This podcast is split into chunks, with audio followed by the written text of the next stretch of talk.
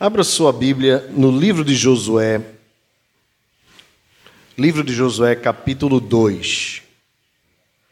Livro de Josué, capítulo 2. Nós estamos dando continuidade à nossa série de exposições no livro de Josué, iniciada em junho. Hoje estamos aqui no primeiro domingo de julho, 3 de julho. Louvamos ao Senhor porque chegamos até aqui e rogamos as suas bênçãos sobre este mês, em nome de Jesus. Pedimos que o Senhor continue como Senhor governando todas as coisas e também, claro, uma tréguazinha das chuvas, né? principalmente para as regiões mais afetadas aqui em nosso estado e também em Alagoas. Deus seja misericordioso. Queridos irmãos, Josué capítulo 2, nós vamos fazer a leitura de todo o capítulo, peço, portanto, a sua atenção. Essa é a parte 2 da exposição deste segundo capítulo. Diz assim a Escritura: De Sitim enviou Josué, filho de Num, dois homens secretamente como espias, dizendo: Andai e observai a terra e Jericó. Foram, pois, e entraram na casa de uma mulher prostituta, cujo nome era Raabe, e pousaram ali. Então se deu notícia ao rei de Jericó, dizendo: Eis que esta noite vieram aqui uns homens dos filhos de Israel para espiar a terra.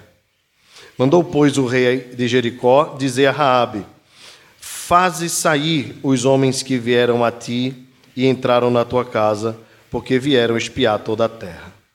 A mulher, porém, havia tomado e escondido os dois homens e disse: É verdade que dois homens vieram a mim, porém eu não sabia de onde eram.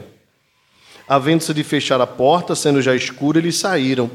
Não sei para onde foram. Ide após ele de, eles depressa, porque os alcançareis. Ela, porém, os fizera subir ao eirado e os escondera entre as canas do linho que havia disposto em ordem no eirado. Foram-se aqueles homens após os espias pelo caminho que dá aos vales do Jordão. E havendo saído os que iam após eles, fechou-se a porta. Antes que os espias se deitassem, foi ela ter com eles ao eirado e lhes disse: Bem sei que o Senhor vos deu esta terra, e que o pavor que infundis, infundis caiu sobre nós, e que todos os moradores da terra estão desmaiados porque temos ouvido que o Senhor secou as águas do Mar Vermelho diante de vós, quando saíes do Egito, e também o que fizeste aos dois reis dos amorreus, Seom e Og, que estavam além do Jordão, aos quais destruístes. Ouvindo isto, desmaiou-nos o coração, e em ninguém mais há ânimo algum por causa da vossa presença, porque o Senhor vosso Deus é Deus em cima nos céus e embaixo na terra. Agora, pois, jurai-me, vos peço, pelo Senhor, que assim como usei de misericórdia para convosco, também dela usareis para com a casa de meu pai, e me dareis um sinal certo de que conservareis a vida a meu pai e a minha mãe, como também a meus irmãos e a minhas irmãs, com tudo o que tem, e de que livrareis a nossa vida da morte. Então lhe disseram os homens: A nossa vida responderá pela vossa se não denunciardes esta nossa missão. E será, pois, que, dando-nos o Senhor esta terra, usaremos contigo de misericórdia e de fidelidade. Ela então os fez descer por uma corda pela janela, porque a casa em que residia estava sobre o muro da cidade. E disse-lhes: Ide-vos ao monte, para que porventura não eh, vos não encontrem os perseguidores. Escondei-vos lá três dias até que eles voltem, e depois tomareis o vosso caminho. Disseram-lhe os homens: Desobrigados seremos deste teu juramento que nos fizeste jurar. Se vindo nós à terra, não atares este cordão de fio de escarlata à janela por onde nos fizeste descer. E se não recolhestes em casa contigo teu pai, tua mãe, teus irmãos e toda a família de teu pai. Qualquer que sair para fora da porta da tua casa, o seu sangue lhe cairá sobre a sua cabeça, e nós seremos inocentes. mas o sangue de qualquer que estiver contigo em casa caia sobre a nossa cabeça se alguém nele puser mão. Também, se tu denunciares esta nossa missão, seremos desobrigados do juramento que nos fizeste jurar. E ela disse: Segundo as vossas palavras, assim seja.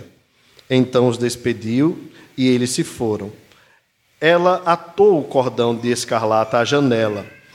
Foram-se, pois, e chegaram ao monte, e ali ficaram três dias, até que voltaram os perseguidores, porque os perseguidores os procuraram por todo o caminho, porém não os acharam.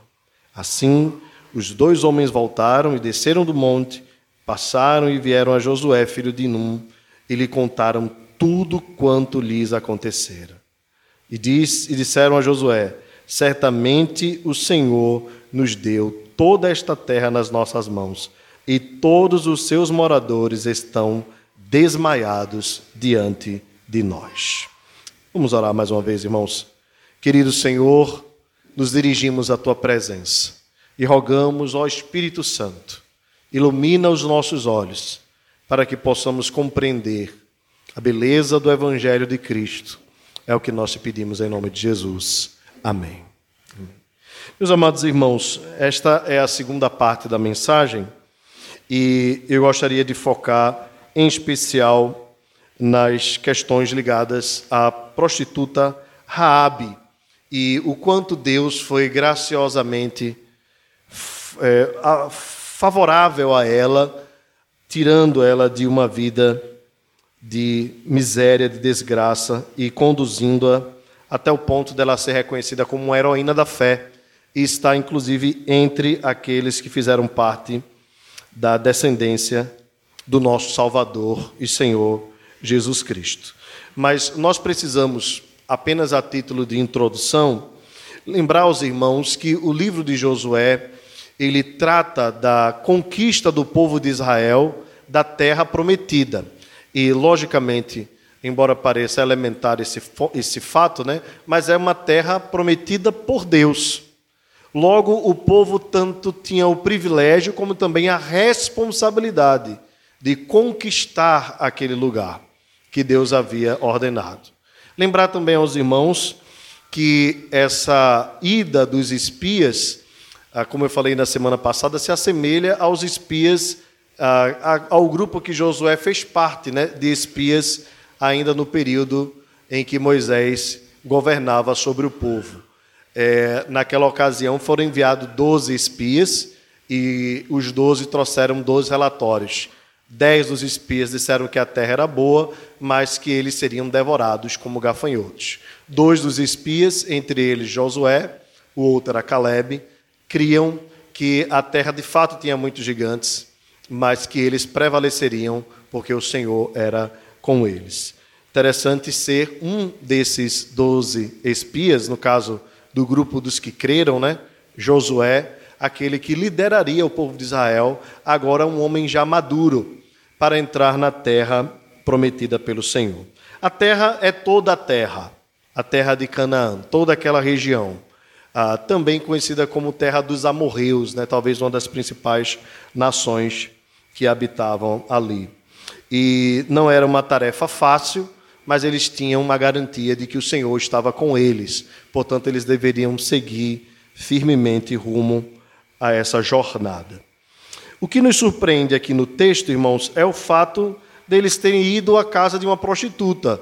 E eu já citei semana passada, quero apenas relembrar, de que é muito improvável que eles tenham ido àquele local com segundas intenções, mas possivelmente por ser aquele lugar onde passavam muitos homens e ali certamente muitas conversas rolavam, eles foram ali buscar algum tipo de conhecimento da, da população daquela região para montar a estratégia de guerra a que eles deveriam se submeter.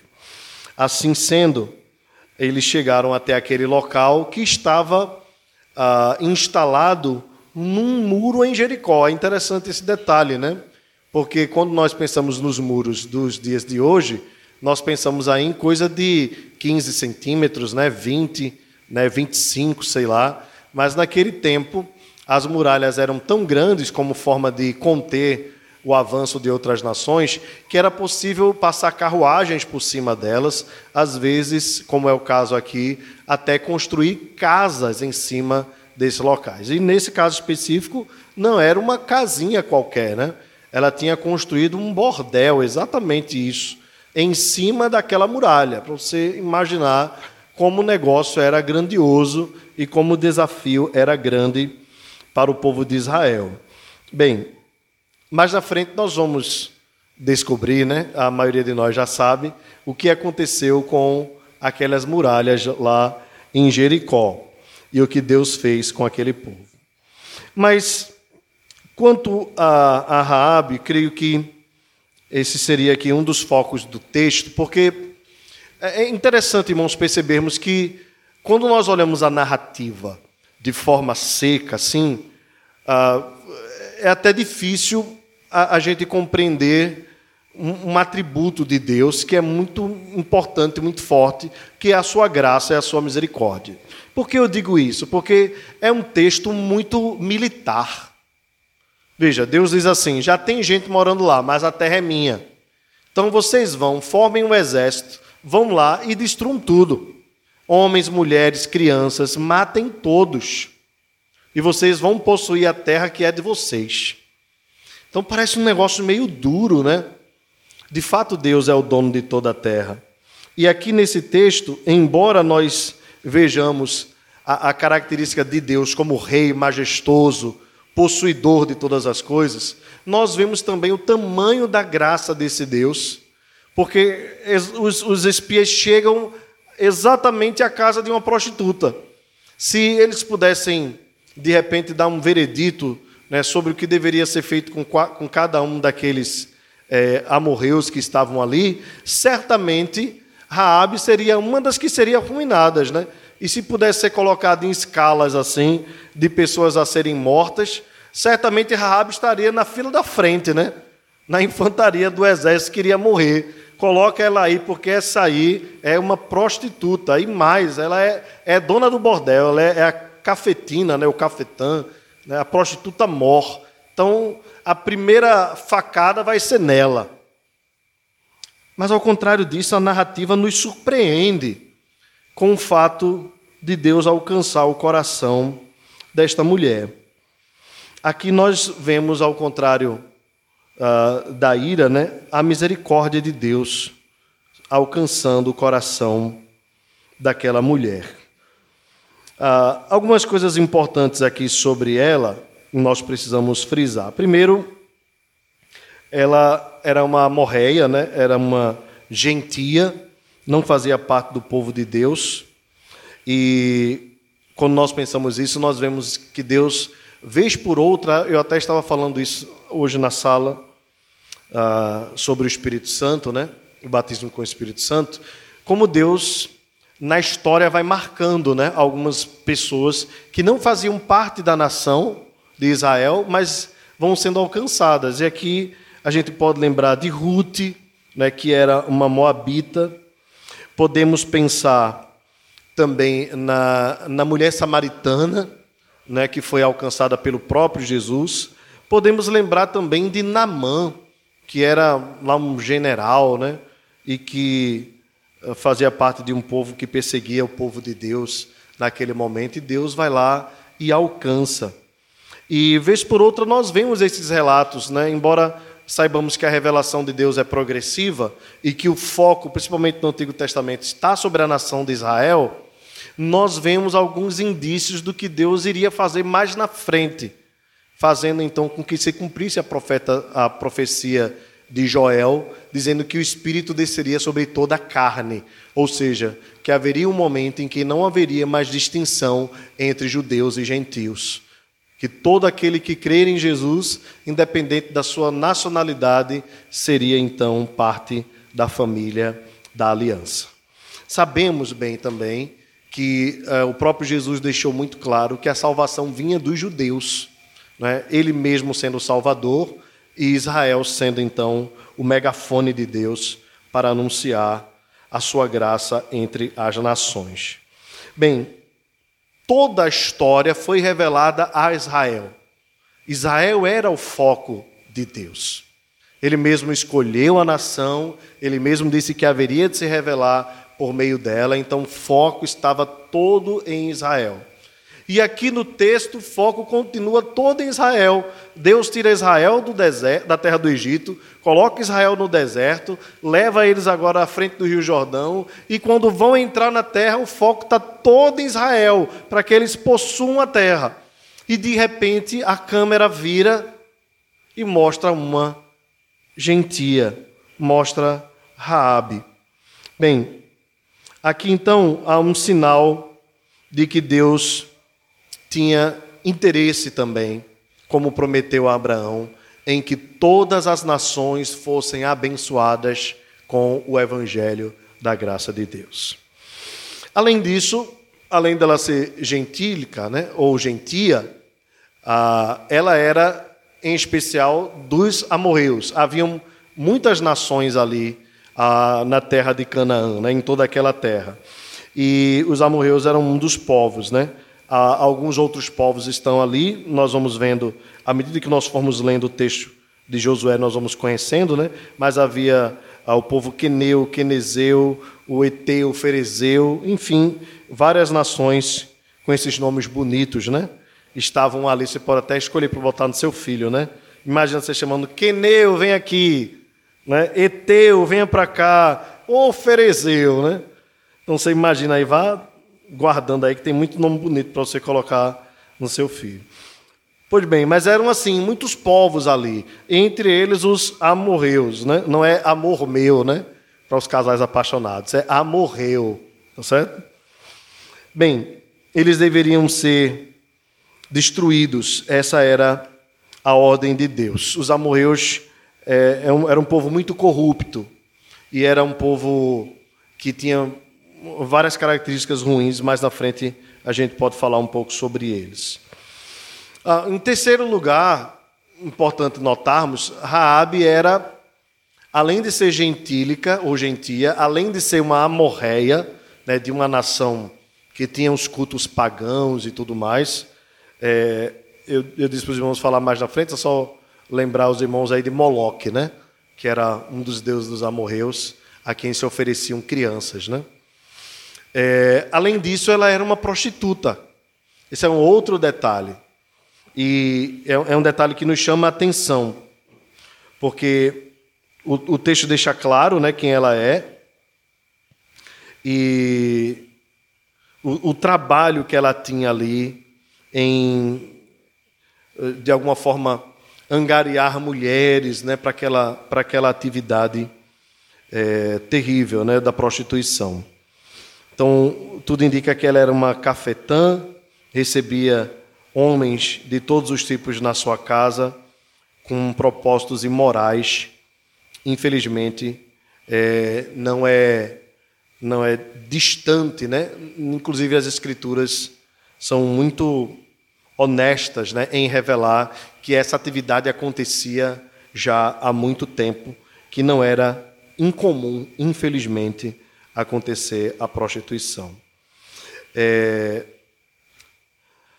Observe, irmãos, que eh, nesse caso aqui, Raabe tem uma semelhança grande com aquela mulher de Samaria, não é? Você percebe? A mulher de Samaria, a quem Jesus encontra lá em João capítulo 4, lembrando que é só o evangelista João que revela esse texto, né? Era uma mulher que tinha muitos maridos, teve muitos maridos, e que esse atual que ela estava não lhe pertencia. Né? Era uma prostituta. Tanto que ela estava indo buscar água no poço ao meio-dia, o horário menos improvável e menos adequado para se buscar água numa região com clima desértico. Né? Na verdade, aquela mulher em Samaria não queria ser vista por ninguém, pois certamente poderia ser pega, acusada de adultério. Bem, chama a atenção, né? Ah, essa questão. Francis Schaeffer, né? A grande apologista, ele diz o seguinte: é, pergunta se é apropriado Deus salvar uma pessoa como Raabe, se é apropriado Deus salvar uma pessoa como a mulher de Samaria. E ele mesmo responde dizendo: é completamente apropriado, porque Raabe não era pior do que nós. Todos nós somos pecadores e Deus tem prazer em redimir pecadores, porque os sãos não precisam de médicos, e sim pecadores. Então, quando nós vemos a, um pouco da história de Raabe, né, desses relatos, nós vemos o tamanho da graça de Deus e o quanto ela é abundante sobre a vida dos pecadores. Um outro detalhe, irmãos, que nós encontramos no texto é como a fé vai alcançar o coração de Raabe. Esse é um outro detalhe gostoso do texto. A Bíblia diz que a fé vem pelo ouvir e ouvir da palavra de Deus. Bem, no texto que nós acabamos de ler, Raabe revela que já sabia tudo sobre Deus, ou quase tudo, né? Sobre Deus, ou tudo que ela precisava saber sobre Deus, e que o que ela precisava saber não veio dos espias.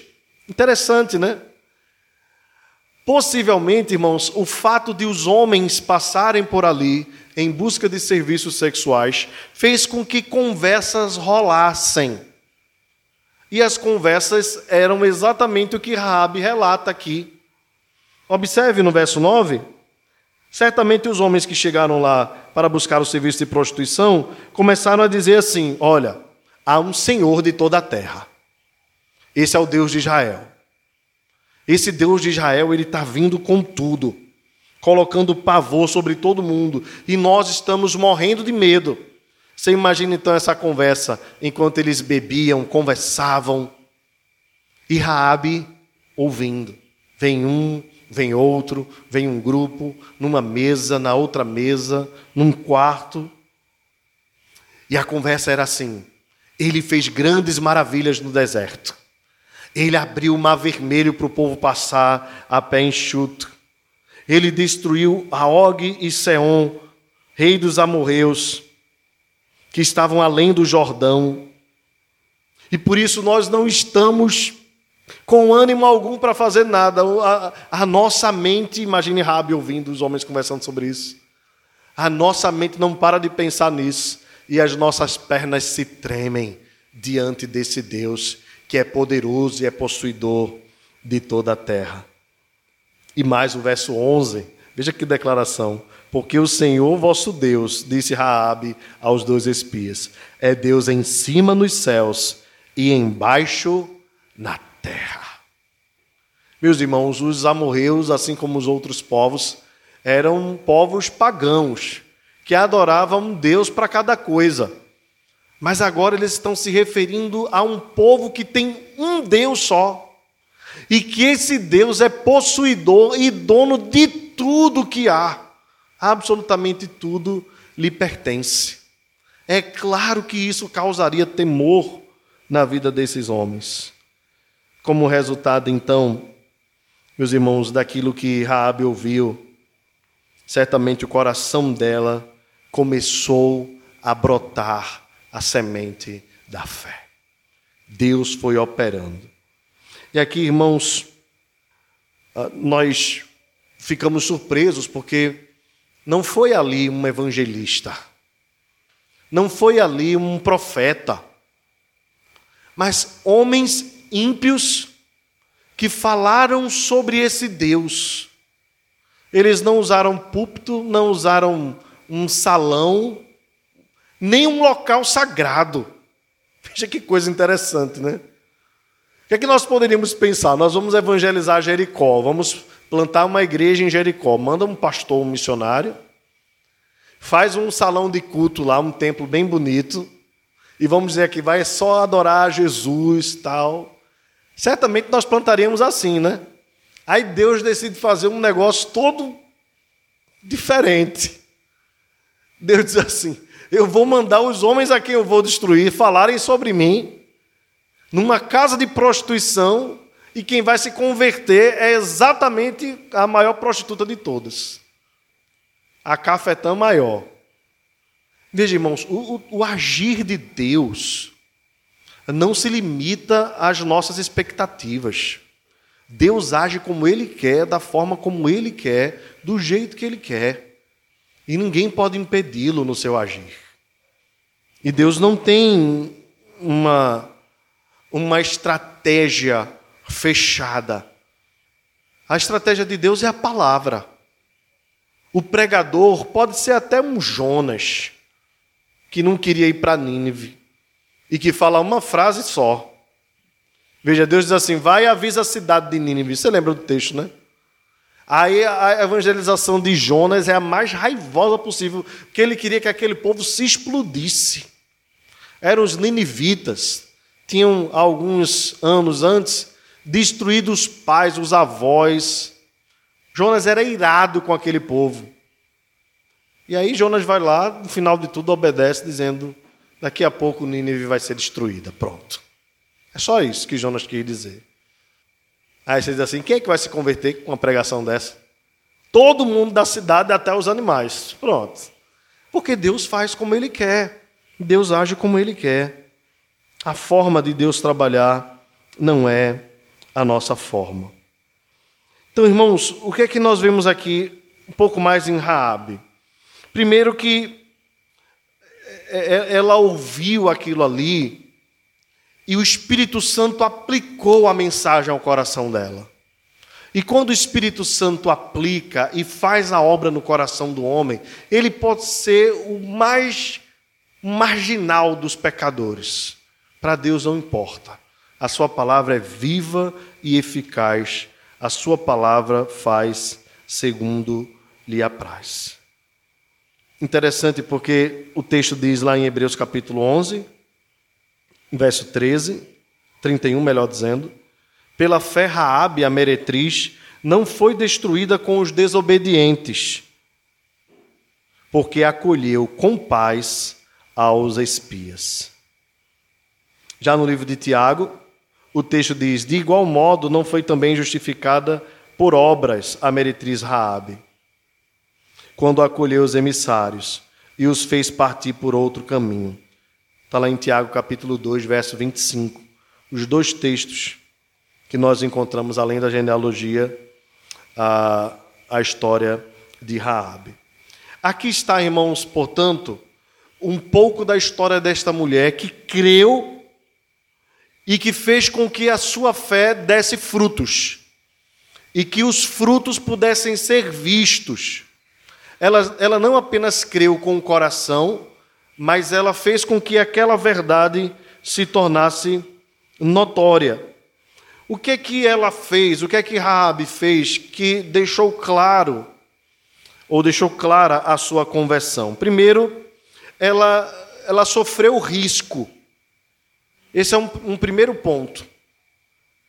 Ela arriscou a própria vida, ela arriscou a vida dos seus familiares, ela sabia que o povo ia ser destruído, mas ela sabia que antes do povo ser destruído, ela mesma podia ser morta. Então é como se ela arriscasse a sua vida duas vezes. Rabi então não hesitou em é, esconder os espias, ter permitido que eles entrassem na sua casa, que eles ficassem no telhado, ah, até mesmo ela sabia que poderia ser sofrer algum tipo de sanção, não mais abrir o seu local, ou até mesmo ser presa, torturada e até morta. Muito provavelmente, Raabe teria sido morta. Uma outra coisa que demonstra ah, uma fé verdadeira no coração de Raabe é o fato dela abrir mão da sua cidadania amorreia e agora passar a ser uma israelita. Esse é um ponto interessante, né? Porque é, é, ela sabia que quando ela aceitou receber aqueles homens e os escondeu, e decidiu que, caso eles afirmassem uma aliança com ela, eles, ela passaria a ser parte do povo deles, ela estava sabendo o que estava fazendo. Ela estava rejeitando tudo aquilo que ela tinha vivido anteriormente para viver uma nova vida debaixo dos preceitos que o povo de Israel se submetia. Ela sabia que pela lei humana dos amorreus, ela deveria ter sido fiel ao seu povo. Mas ela abriu mão da fidelidade amorreia para ser fiel a Deus. Aqui, irmãos, deixa eu fazer uh, uma alusão, uma aplicação, melhor dizendo, que eu creio ser importante. Uh, quando nós recebemos a Cristo, nós somos chamados também a enterrar o nosso passado, a abrir mão daquilo que nos prendia anteriormente. E passamos a receber uma nova vida. Por isso a Escritura diz: aquele que está em Cristo, nova criatura é. As coisas velhas passaram, tudo se fez novo. É necessário que aquele que recebe a Cristo como Senhor e Salvador da sua vida rompa com o seu passado. E quando eu falo romper com o passado, ah, não significa deixar as coisas boas do passado, mas é, é um rompimento exatamente com aquilo que amarra a um passado sem Cristo. Às vezes é necessário até radicalizar em alguns sentidos. Determinados costumes não podem ser mais admitidos, determinadas amizades talvez precisem ser deixadas. Determinadas rodas, até mesmo a, a, aquilo que nós imaginamos e queremos para a nossa vida, precisa ser reavaliada à luz da nova vida que Cristo nos deu. Pois nós passamos a, a entregar a nossa vida como uma propriedade de Deus, visto que Ele nos comprou com o seu preço de sangue. Nós vemos então em Raabe, como fruto da sua fé, o fato dela ter rompido com os amorreus ali para viver como uma judia, identificando-se, inclusive, como uma judia, pelo fato dela ter crido em Deus. Então, primeiro vem a fé e depois vem os frutos.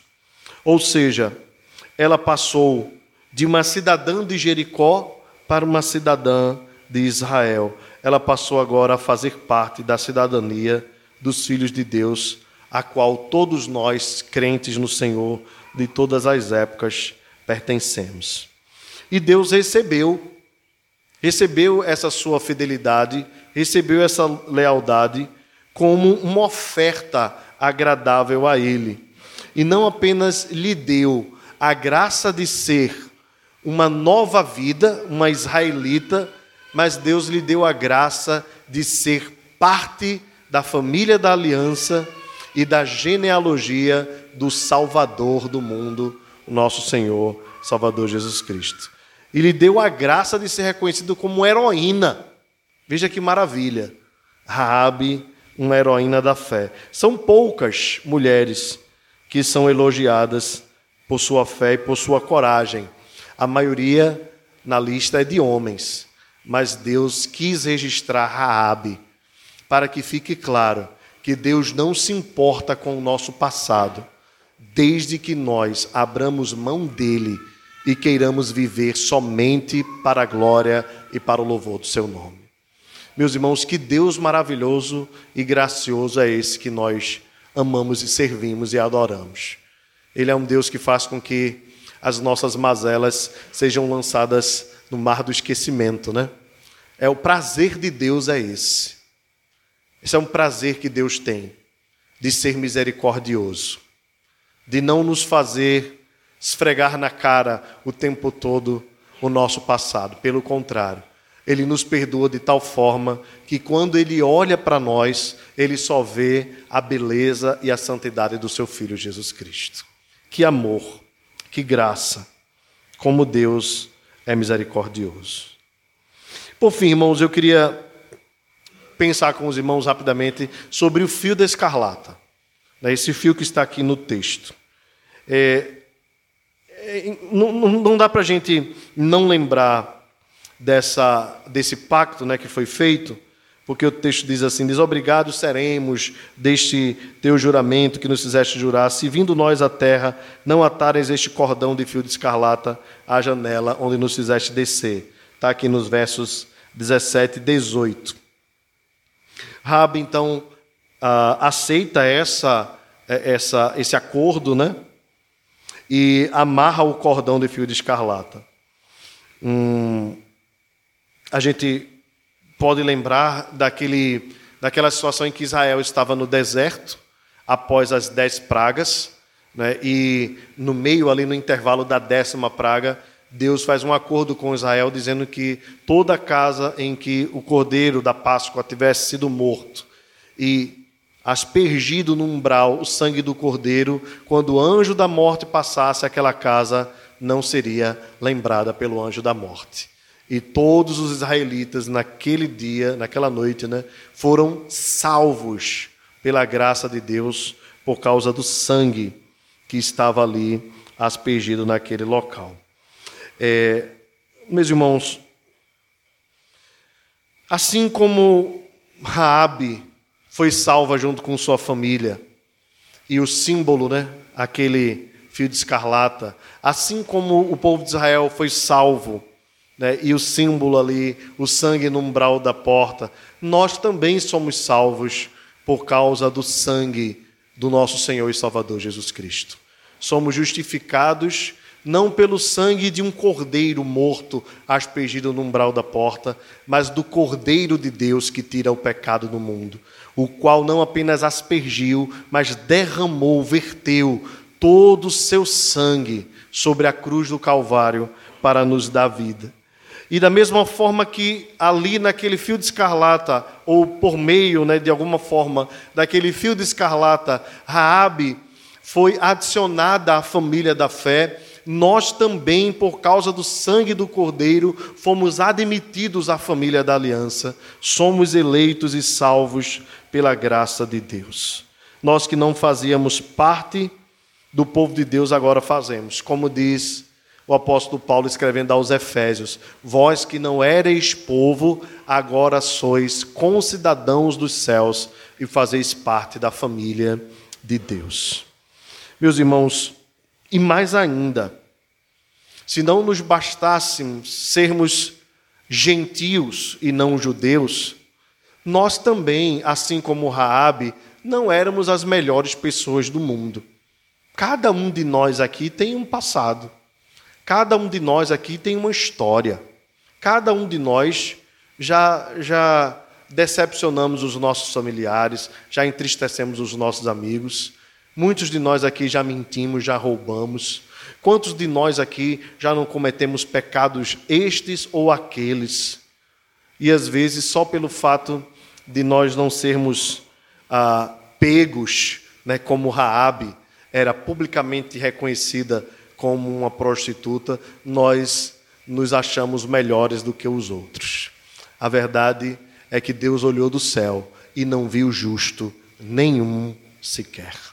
Raabe somos todos nós, distantes de Deus, pecadores, miseráveis, merecedores da ira do Senhor, da sua santa justiça, mas por causa do fio de escarlate, do sangue, no caso do Cordeiro de Deus, nós somos salvos da ira vindoura e somos chamados filhos de Deus. Deus colocou sua mão sobre nós, nos fez conhecer seus atos salvadores. Ele colocou fé no nosso coração por meio da sua graça da mesma forma que colocou na vida de Raabe. Por isso, irmãos, da mesma forma que aconteceu com Raabe, nós também, nós também precisamos diante de Deus reconhecer que foi puramente e simplesmente pela graça que fomos salvos, por meio da fé, e que não vem de nós, é dom de Deus. E não de obras, para que ninguém se glorie, pois somos suas, suas feituras criados em Cristo Jesus para as boas obras. Aqui, irmãos, eu quero fazer uma aplicação. Da mesma forma que a fé alcançou Raabe e fez com que ela desse frutos, da mesma forma Deus requer de nós, sua igreja, que nós demos frutos. A nossa vida precisa frutificar para a glória de Deus. Por isso vem a grande pergunta, né? Foi até tema do livro de Francis Schaeffer, né? E agora como viveremos, né? E agora como viveremos?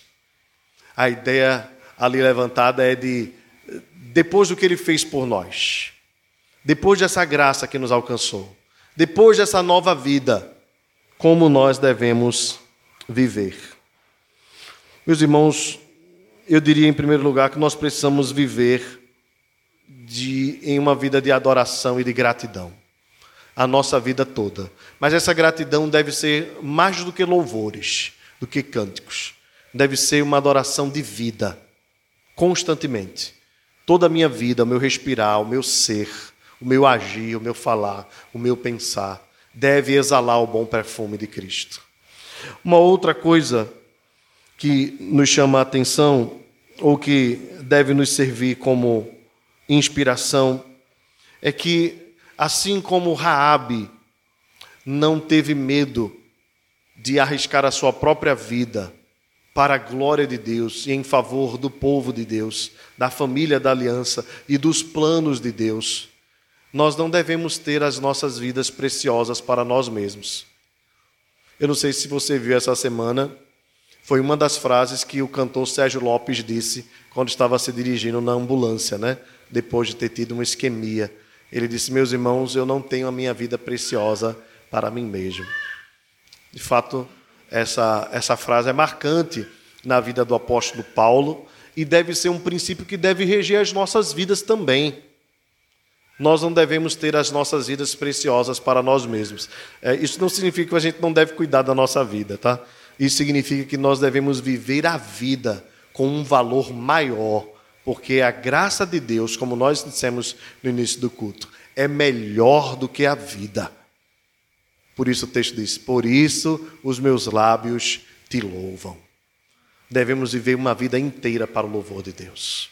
Uma outra coisa importante, irmãos, é que nós devemos pregar o Evangelho a todas as nações. O Evangelho deve alcançar todos os povos. Veja que interessante, né? O povo vai para uma coisa, é vencer uma batalha, espiar a terra. Ninguém ali estava preocupado em ganhar Raabe para Jesus, né? Ninguém. Mas Deus faz com que Raabe seja alcançada pela graça. Isso nos mostra o quanto Deus tem interesse em cumprir aquilo que ele disse a Abraão: Em ti serão benditas todas as famílias da terra. Deus tem para si um povo, e esse povo está espalhado em toda raça, tribo, língua e nação. E nós não sabemos quem são. Por isso o texto diz que nós devemos pregar o evangelho a toda criatura. E não devemos jamais fazer acepção de pessoas. Porque talvez alguém olhasse ali em Jericó e dissesse assim: não, vamos começar o trabalho aqui pelas crianças, porque as crianças vão e depois alcançam os pais. A gente tem umas estratégias assim, né? Nada contra as estratégias, tá certo? Desde que você não esqueça que o vento sopra onde quer. Deus faz da forma que ele quer. Eu lembro então, quando falo sobre isso, daquela, daquelas histórias que o reverendo Ronaldo Lidório conta quando ele estava alcançando lá a tribo Concombas, né? Todo cheio de. Aliás, quando ele estava no início do projeto Amanagé, em Manaus. Todo equipado, né, canoa de não sei o quê, GPS e tudo mais, e viajando lá não sei quantos dias. De repente, quando chega lá, a tribo já tinha sido evangelizada, estava se preparando para um culto, ele nem imaginava o que era. E ele diz assim: Quem foi que trouxe o evangelho para vocês? E, a, e o pessoal disse: Foi seu João, ele mora ali naquela cabana. Era um crente da Assembleia de Deus que tinha ouvido a mensagem de que ele deveria pregar o evangelho enquanto vivia a sua vida. Ele era pescador, saía pescando, e enquanto ele ia, pregava o evangelho e as pessoas foram se convertendo. E aí, quando Ronaldo entra na casa, o missionário Ronaldo Lidório entra na casa e, e, e diz assim: Eu sou o missionário Ronaldo Lidório. Aí o homem diz assim: Mulher, vem aqui ver, chegou um missionário de verdade. E aí o reverendo Ronaldo Lidório diz que se envergonha daquilo ali porque na verdade o missionário tinha sido seu João, né? que mesmo sem os recursos, mesmo sem uma igreja mantendo né, tudo aquilo que seria ideal né, para que o missionário fosse ao campo, Ele simplesmente ouviu uma voz e obedeceu, e o evangelho chegou ao coração daquela tribo. Pregue o evangelho, irmãos, em tempo e fora de tempo. No Uber, na clínica, quando você for a uma consulta médica, no hospital, quando você estiver enfermo, seja lá qual for a circunstância. Essa semana uma amiga, né, foi participou da igreja presbiteriana de Rio Doce, faleceu e faleceu no Senhor, né? Nós louvamos a Deus porque o Senhor a alcançou. E o testemunho que se contava dela lá no enterro é que mesmo lá na, no hospital, enquanto ela estava ah, vivendo os seus últimos momentos, ela pregou o evangelho e uma pessoa ah, chegou a se converter, a ser alcançada pela graça de Deus. Meus irmãos, o Evangelho é o poder de Deus.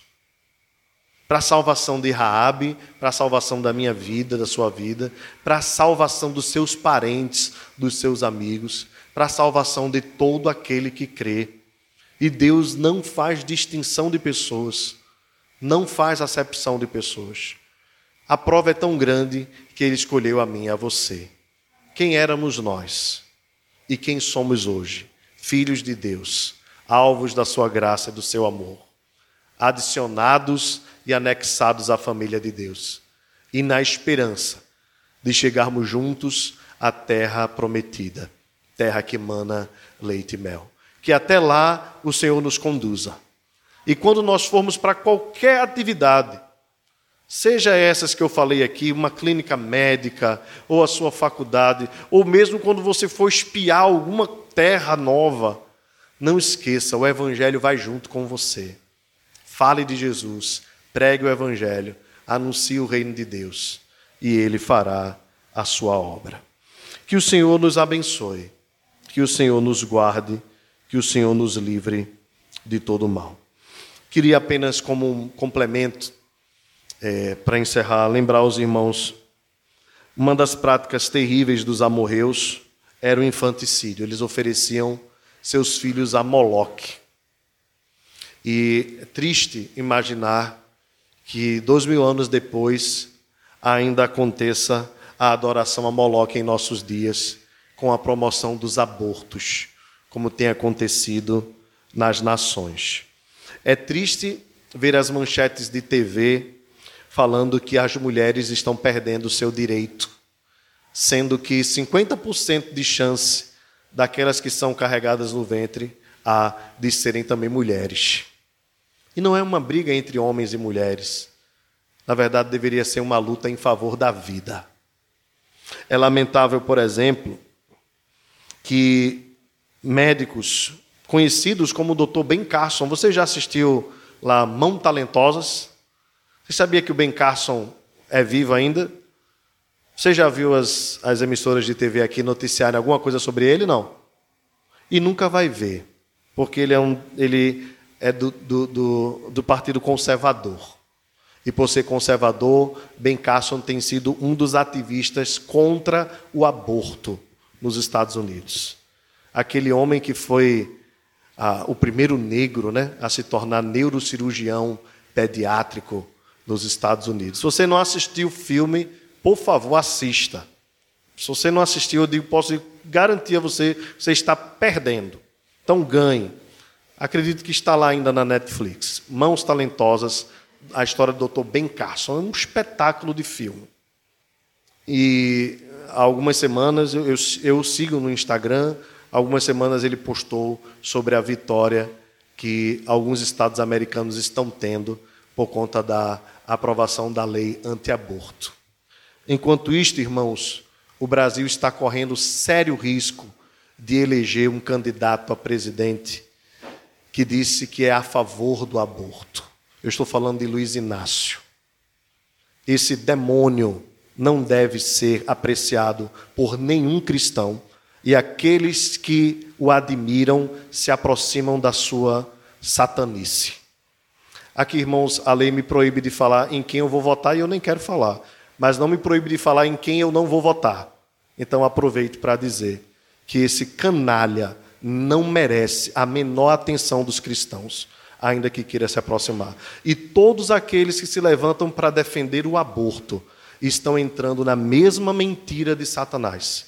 A mesma mentira que Deus livrou Raabe há alguns anos, há alguns mil anos, que era amorreia e sua nação era infanticida.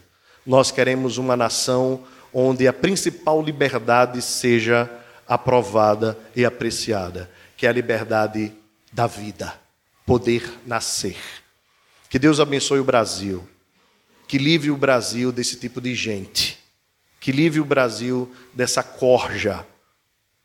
Muitas vidas, irmãos, foram salvas historicamente nos Estados Unidos por causa de uma lei aprovada por Trump há alguns anos. Algumas dessas leis estão sendo revogadas aos poucos e dinheiro tem sido investido em clínicas de aborto. O que a Suprema Corte Americana fez serve de exemplo para a Suprema Corte do Brasil. E que Deus abençoe aqueles que irão governar esse país. E que nós saibamos eleger aqueles que são a favor dos preceitos do Senhor a fim de que nós tenhamos vida tranquila e respeitosa para a glória de Deus. Que Ele nos abençoe em nome de Jesus. Vamos ficar de pé, vamos orar. Senhor nosso Deus, nós reconhecemos o quanto a tua graça foi poderosa para nos alcançar.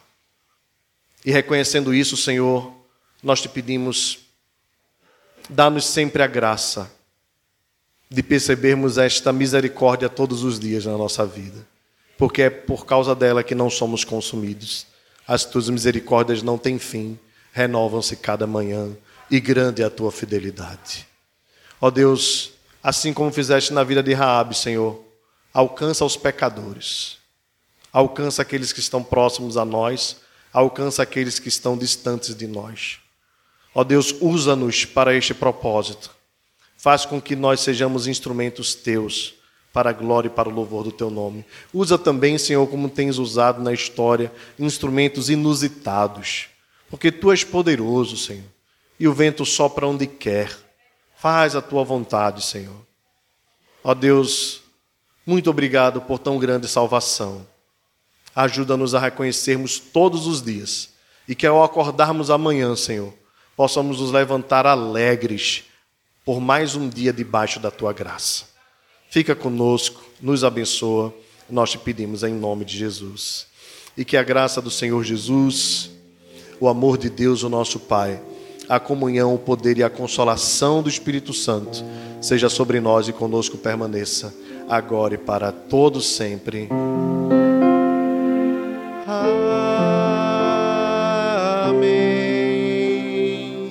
Amém.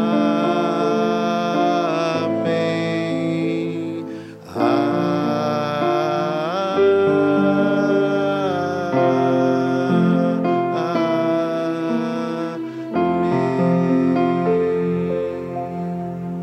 Sentemos-nos, irmãos. Que Deus abençoe a todos, em nome de Jesus.